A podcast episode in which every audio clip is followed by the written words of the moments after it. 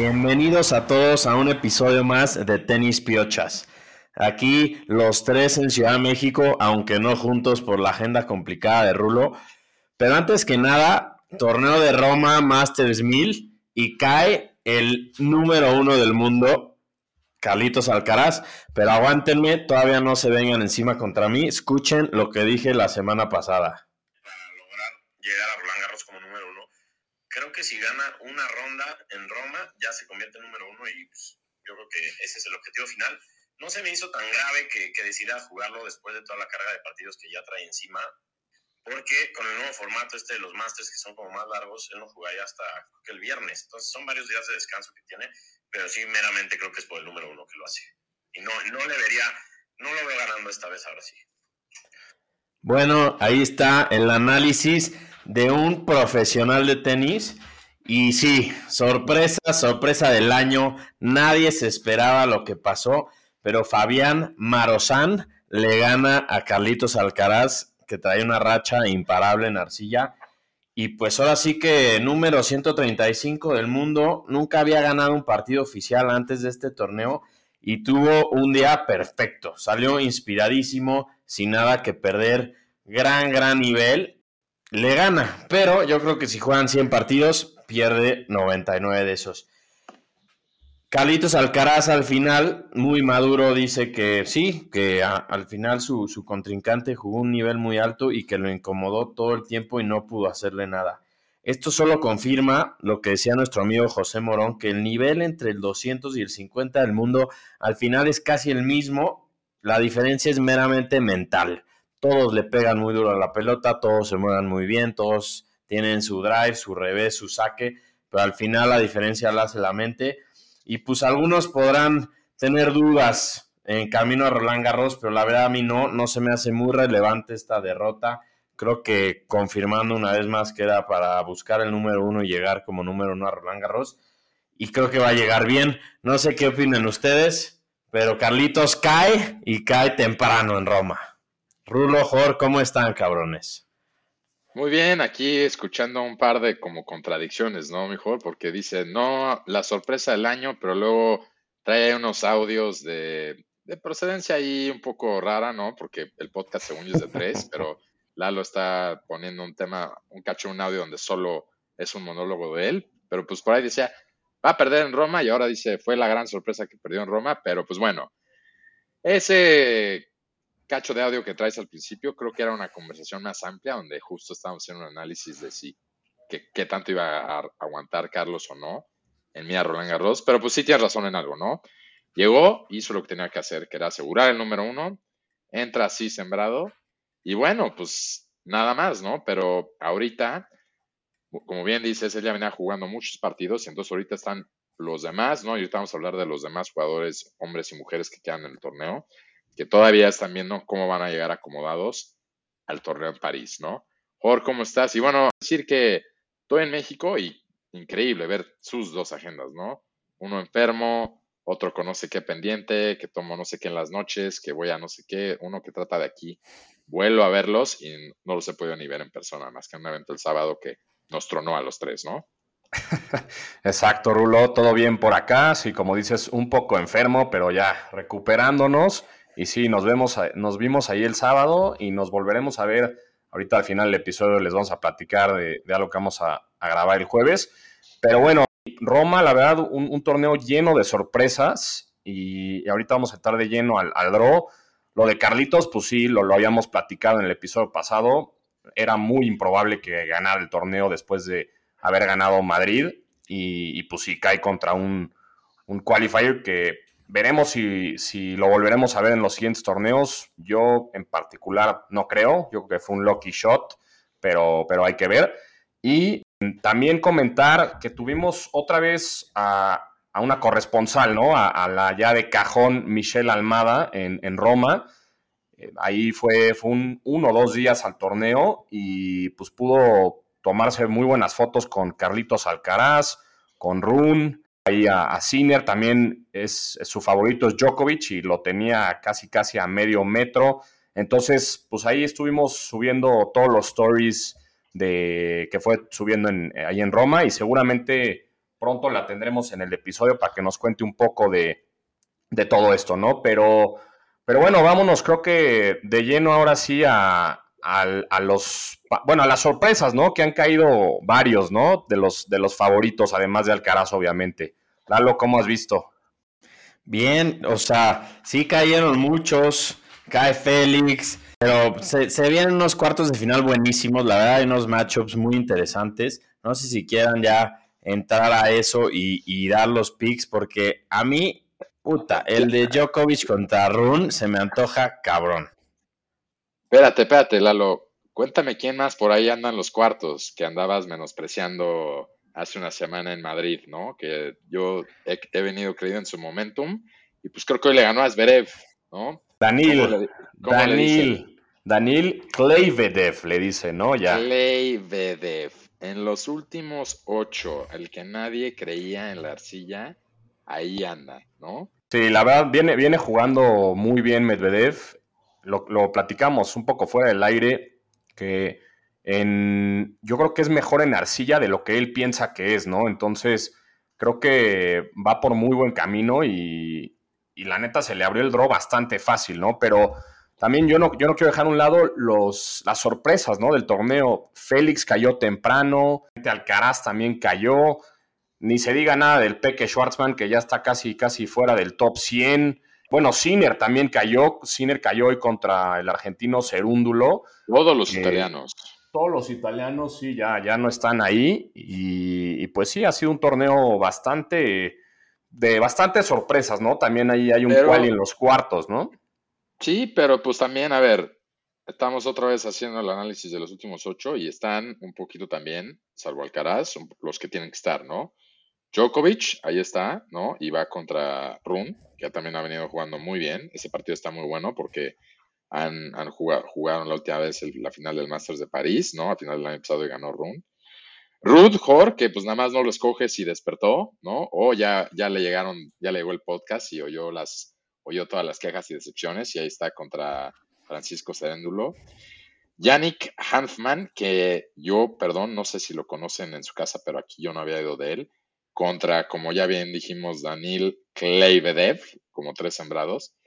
Y pues nada más y nada menos que Stefanos Tsitsipas, que igual ha llegado a estas últimas instancias en la arcilla, pero se cruza contra Korik, que también ya hemos hablado que de repente como que ha, mejorado mucho, como llegó a estar hace unos años y ahorita otra vez está agarrando buen ritmo en arcilla. Entonces, muy buenos partidos, la verdad, ¿no? Y yo creo que pues, Djokovic, como siempre, como hemos venido, todavía viene con mucho que probar. Pero interesante, ahí yo a Medvedev le puedo ver camino, digo, por, no es por falta de respeto, pero no sé bien quién es Hartman y cómo juega, entonces Medvedev en una de se, puede, se puede colar una semi. Y no sé ustedes, ¿no? ¿Cómo ven los demás de quién puede llegar y quién lo puede ganar? Pero en general veo todavía buenos partidos. Sí, de acuerdo. También Djokovic viene de un partido bastante tenso con Cameron Norrie, ¿no? Que no es, no es muy querido en el tour, pero se puso muy fuerte ahí su, partido en un, en un, smash. El británico le, pega en el pie eh, con la pelota Djokovic, luego en varios puntos le gritaba Common en la cara, etcétera, y al final del, día Djokovic acaba con, con él y, se va a enfrentar a un Run que también sabemos que está volviendo un, un rival complicado y un rival que, pues no, no, es como tan querido por los fanáticos, ¿no? Como que se ha venido peleando con, mucho con el público en los últimos partidos, entonces va a ser un partido interesante. Y, sí, después lo que decía Rulo, Casper Ruth de regreso ya en cortes de final, ha tenido un buen torneo, se enfrenta a un Cerúndulo que viene motivado por sacar a, pues, al favorito del torneo que es Sinner. Halfman, un quali ahí que va contra Medvedev, ni siquiera vale la pena comentar eso porque Medvedev creo que le va a dar una clase de tenis. Y Tsitsipas contra Chorich, ¿no? Que, Koric, que pues, viene jugando muy bien y ahí yo creo que podría sorprender el croata, ¿no? A ver, pero ya siendo directos, cada quien en sus picks de los cuatro partidos. Djokovic contra Runhor. Yo voy Djokovic. Rulo.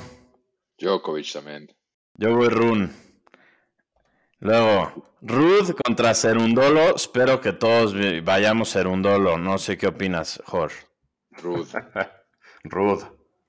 Yo ser un dolo. Hanfman contra Medvedev. Creo que eso, eso aclara todo. Medvedev. Medvedev. Y Yo Tsitsipas. Medvedev. Tsitsipas, antes de que pregunten, ya, me- ya se la saben de cajón. Yo voy Coric, ya le ganó el año pasado una final del Masters y creo que lo puede volver a hacer. Ok. Sí, de acuerdo. Le ganó en, en Cincinnati y yo también voy con él. La pregunta más directa, no les voy a hacer un análisis total, pero ¿quién gana todo el torneo?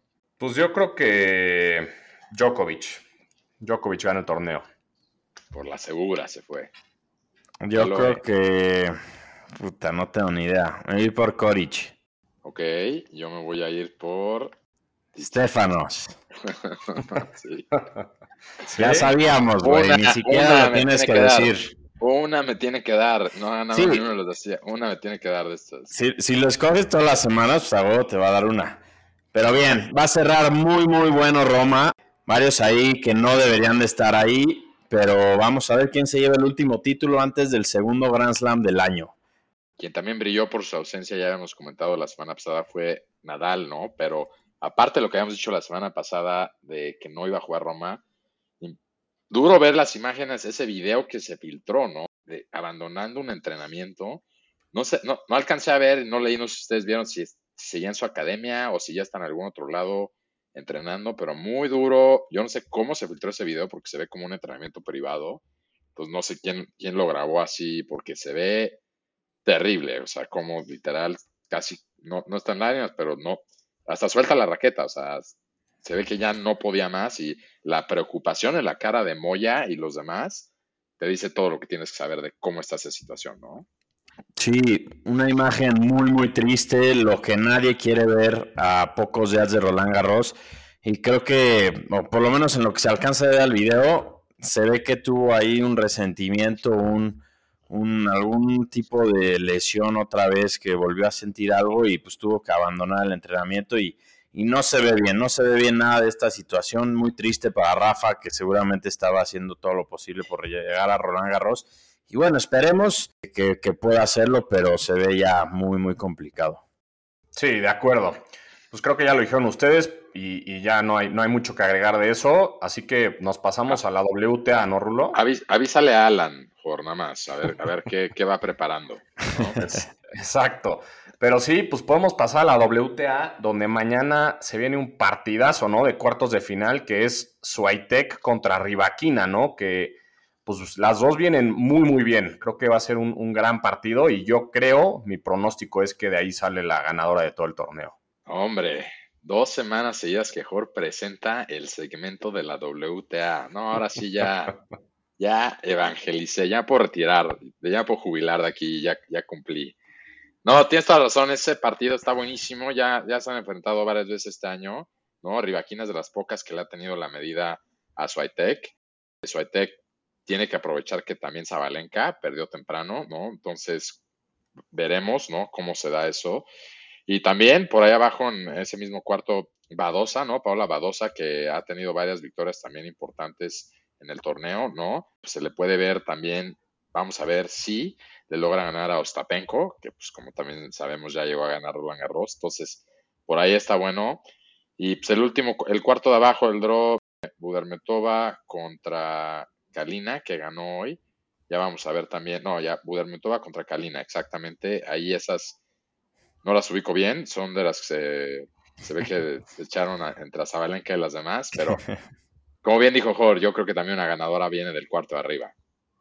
Sí, sin duda. Ese matchup, Soetek Rivaquina, se han dado en la madre entre ellas y Zabalenka todo el año y seguramente, pero algo me dice que Badosa puede ser peligrosa y, y puede sorprender ahorita ahí en esa arcilla. Pero una semana más, el- la WTA muy interesante con, con mucha consistencia de, de todas las jugadoras. Sí, ahí interesante. El, el G2G de Swiatek y Rivaquina es 2-1 para Rivaquina, ¿no? Entonces va a estar muy bueno ese partido. Yo pronostico que lo gana Swiatek y que Swiatek gana todo el torneo, pero veamos, veamos qué pasa. Ok, está bien, te tomo esa. ¿Ustedes? Eh, pues yo me voy a ir, creo que Lalo va a decir Badosa, entonces pues voy a tomar a Rivaquina. Sí, sí, Badosa, órale. A ver, Ya ¿qué no, tal? puedes, ya no puedes poner a nadie, Rulo, ya que Raducanu, puta, ya no sé si vieron fotos o no, pero tres operaciones ya se, se Sí, hizo este- pobre. esta semana. sí. No leí bien de qué fue, pero está durísimo. O sea, parece como si hubiera tenido casi que. pues, como si hubiera Un accidente, ¿no? accidente o algo, Sí. porque las dos muñecas, la pierna, Sí. muy duro, pero bueno, es- vamos viendo, ¿no? Igual me da gusto, justo habíamos visto el caso de Badosa, ¿no? Que había tenido un muy mal principio de año, ¿no? Eh, había salido, empezó creo que el año de tres, eh, ahí iba muy mal en el año y ahorita iba recuperando, entonces, pues vamos viendo, ¿no? Pero pues ya la próxima semana vamos a poder, ¿no? Entre los tres, tener un buen análisis de todo lo que fue la arcilla antes, antes de Roland Garros para ver cómo nos sentimos con las predicciones. Ya sabemos lo que nos va a decir Lalo en ese entonces, ¿no? Sobre todo en, en el tema de los hombres, pero ojalá y todos lleguemos con un análisis completo, objetivo y listo para hacer, ver cómo nos sentimos antes de que jueguen bajo la, en las canchas de París, ¿no? Y digo, de ahí, hablando de, creo que a los dos los vi en una boda el sábado, seguramente por el estado que traen los dos, no sé si se acuerdan de verme ahí. Pero otro que también ya se está reapareciendo en el tour después de un par de lesiones y de también celebrar su boda como se debe, es Milos Raonic, ¿no? Eh, Milos Raonic, el canadiense, justo ahorita hoy sale la nota en la mañana que regresa, regresa al tour. Interesante su regreso porque sabemos que pues, él es un alguien que sacaba durísimo, entonces con, con el pasto a la vuelta de la esquina, ¿no? Creo que puede estar regresando en buen momento. No sé qué opinen, yo en lo personal no soy tan fan de su juego, pero bueno verlo, bueno verlo de regreso después de también alguien que había sufrido lesiones. Sí, un jugador peligrosísimo. Como dices, un saque puta de otro mundo. Aburrido su juego, pero creo que ya llegó a ser como el 3, el 3 o 4 del mundo en algún punto y no juega desde 2021. Entonces, interesante ver cómo, cómo vuelve y, y, pues le deseamos suerte a Raonic, que, que hace algunos años fue un top 10 consagrado. Sí, exacto. Ahí también, en, cuando sacamos la nota en la mañana, le mandamos un saludo a, Marta Eugenia, que nos comentaba, a mí me gustaba mucho Raonic, un estilo rarísimo, pero interesante. Y, tiene una teoría que dice, lo malo es que los chavitos de ahorita están con todo y él ha estado fuera por dos años, es muchísimo. Y tiene un punto, ¿no? Creo que es, es eso, que pues la neta es que el, ritmo de todos ahorita creo que sobrepasa el nivel de, de alguien que no ha estado en el tour un rato, ¿no? Pero, pero veamos qué tal regresa. Sé que creo que a ti te gustaba mucho su estilo, Lalo, pero, pero bueno, a ver qué tal, ¿no? Y, y de ahí creo que nos podemos pasar al, al evento que tenemos el jueves, ¿no? Sí, a ¿con ver, vamos a grabar, esta- Jor? Esta, esta la negoció y consiguió toda el buen Jor. Cuéntanos, Jor. Para que Lalo aparte, porque Sí. no se nos vaya a, a desaparecer. Sí, el jueves afortunadamente vamos a, juntarnos con, unos amigos que tienen un, podcast que se llama MVP, es Más vale pedir perdón, es un, podcast que habla de, de deportes en general y nos invitaron, ¿no? Nos invitaron ahí su, a su estudio, aprovechando que estamos aquí los tres en México y pues vamos a platicar con ellos un poco de, la previa de Roland Garros y, ahí echar unas chelas con ellos, conocerlos y ver qué tal todo por allá, ¿no? Juevesito vamos a grabar en una cantinita o en algún lugar así, porque escuché estudio como si fuera puta. Yo me estoy imaginando entrar así en un estudio de grabación.